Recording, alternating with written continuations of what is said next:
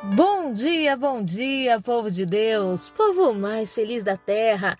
Louvado seja o nome do Senhor, o nosso Deus, por esse dia tão lindo, tão abençoado, dia inspirado por Ele, para nos trazer uma certeza de que em Cristo podemos todas as coisas, somos mais que vencedores. E eu, Bispa Lídia Neri, venho com muita alegria ao meu coração compartilhar uma palavra de Deus com você. Hoje, o nosso texto se encontra em 1 Reis, no capítulo 19. Tenho certeza que esse texto falará profundamente ao teu coração. Verso 8, 9 e 10 diz assim: Então ele se levantou, comeu e bebeu. Fortalecido com aquele alimento, viajou quarenta dias e quarenta noites, até chegar ao Sinai, em Horebe, o monte de Deus. Ali entrou numa caverna e passou a noite. Então Elias ouviu a voz do Senhor que lhe questionou nestes termos: Que fazes aqui, Elias? Ao que ele respondeu: Sinto minhas entranhas serem consumidas por causa do ardente zelo que tenho pelo Senhor dos Exércitos. Porquanto os israelitas abandonaram a tua aliança, destruíram os teus altares e mataram os teus profetas ao fio de espada. E fiquei solitário, restou somente eu, e agora procuram também tirar minha vida. Esse texto vai falar profundamente ao teu coração. Nós podemos observar a condição de Elias nesse momento. Elias tinha, debaixo de uma indignação espiritual, debaixo de uma tristeza ele sabia, como profeta, que o povo de Israel tinha abandonado a aliança. Ele sabia que os altares onde se sacrificava tinham sido derrubados e por causa disso o povo de Israel estava perecendo. Ele estava há muito tempo observando Israel cocheando entre dois pensamentos. Uma hora eles estavam prostrados diante de Baal. Em outro momento, quando convinha, eles se prostravam diante do Senhor. Mas as práticas espirituais, aquilo que honrava ao Senhor Deus, tinha sido abandonado. Então Elias, no momento de indignação, e percebendo que o rei e a rainha tinham estabelecido seus altares sobre a terra, ele faz um desafio. E o desafio era que os profetas de Baal e do poste ídolo se unissem para sacrificarem ao seu Deus e assim ele, também de outro lado, sacrificaria ao Senhor Deus. E o Deus que respondesse, esse seria o Deus de Israel. Então, a palavra do Senhor fala que o povo, os profetas de Baal, do poste ídolo, passam praticamente um dia inteiro se autoflagelando, se, se cortando, gritando, chorando, clamando por Baal e Baal não responde. Mas aí vem o Elias colocando diante do Senhor algo que ninguém tinha feito. Tinha ali naquele momento entregue uma oferta que ninguém ousou entregar. E a partir daquele momento, o fogo vem do céu, consome a oferta e transforma o cenário, revelando que Deus, Deus de Israel, era o Deus Todo-Poderoso, o Senhor dos Exércitos. Consequência dessa ação, Jezabel, enfurecida, lança uma palavra contra Elias dizendo que iria matá-lo.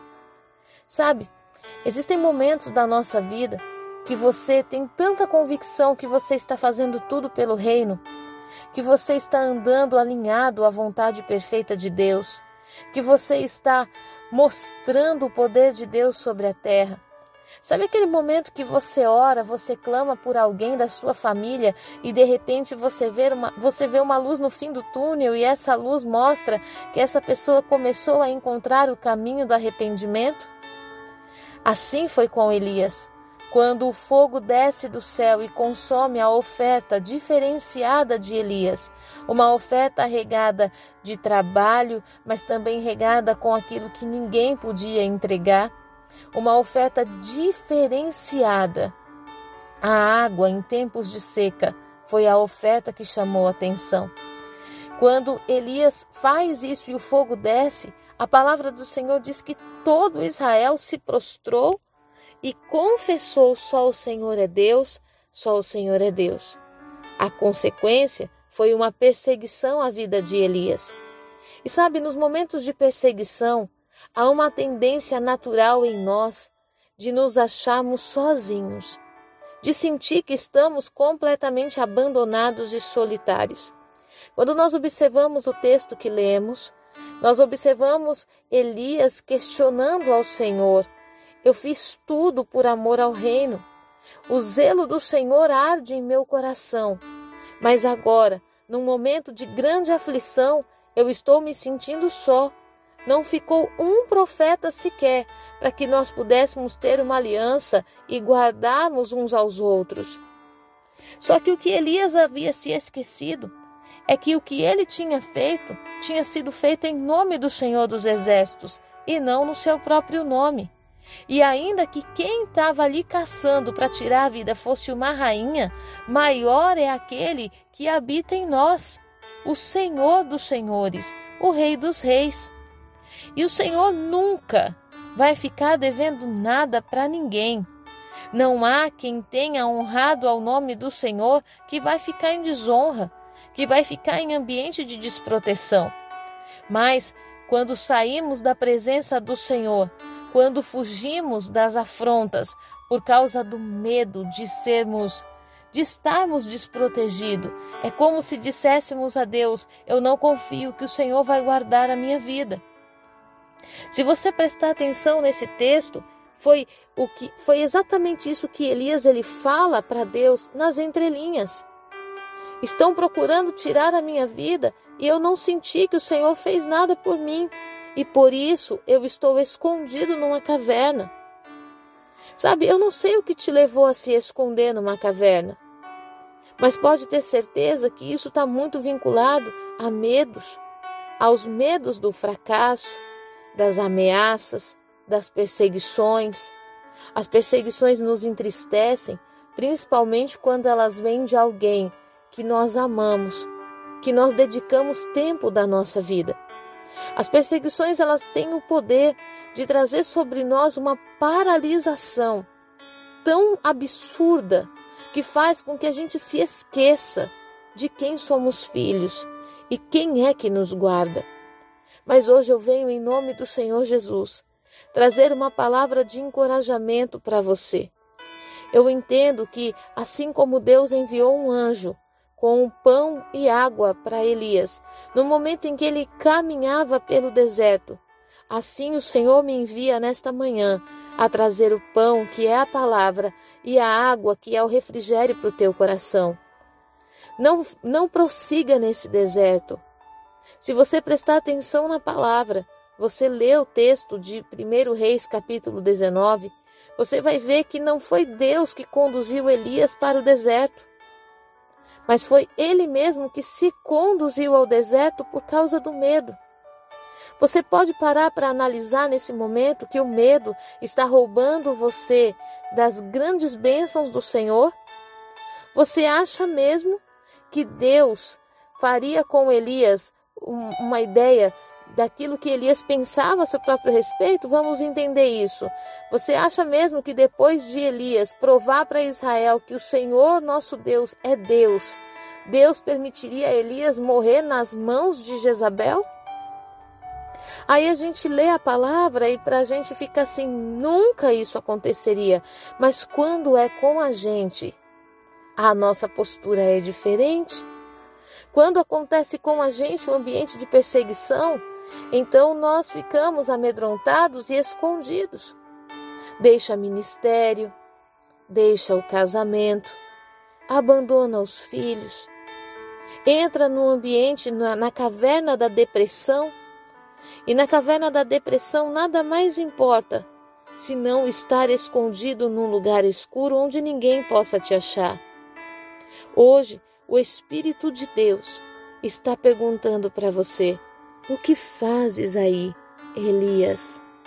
O que fazes aí, Maria? O que fazes aí, Roberto? O que fazes aí, o que fazes escondido neste lugar que eu não te coloquei?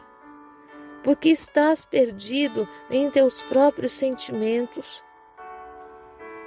Observe, o Deus que guardou a vida de Elias e mandou que ele voltasse é o mesmo Deus que está contigo nesse momento. O mesmo Deus que está mandando você voltar. Volta, porque há coisas grandes ainda que precisam ser feitas. Volta, porque o Deus que pode fender a rocha, que pode abalar os montes, é o Deus também que guarda a sua vida. Ah, bispa, eu não vou voltar para aquele ambiente de trabalho. Naquele ambiente de trabalho, eu passei uma perseguição tão violenta, eu fui injustiçada, eu fui injuriada, humilhada. Eu passei um constrangimento tão grande, eu não tenho cara para voltar naquele lugar. Ei, você vai deixar que Jezabel tire você da tua posição? Você vai deixar que alguém que não tem parte com Deus tire você da sua posição, mas bispo é da igreja. Ei, estar na igreja não significa ser igreja.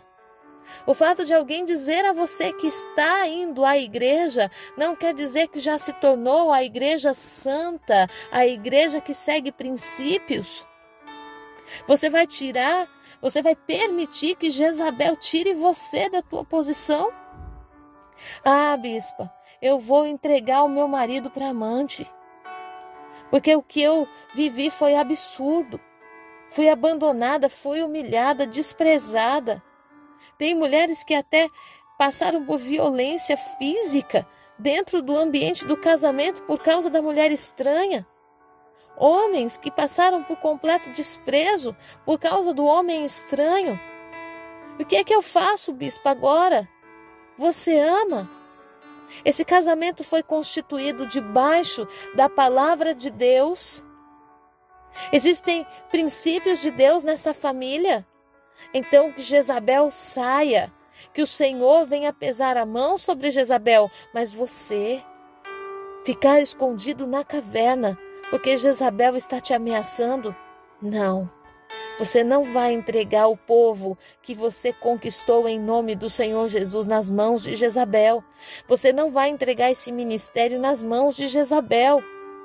O Senhor é Deus, ele derramou fogo do céu, ele provou isso quando ele quebrou as tuas amarras, quando ele tirou os teus impedimentos, quando ele rompeu com a cegueira espiritual que dominava você, quando ele quebrou a incredulidade que governava o teu coração, ele derramou fogo do céu, ele acendeu uma chama dentro de você.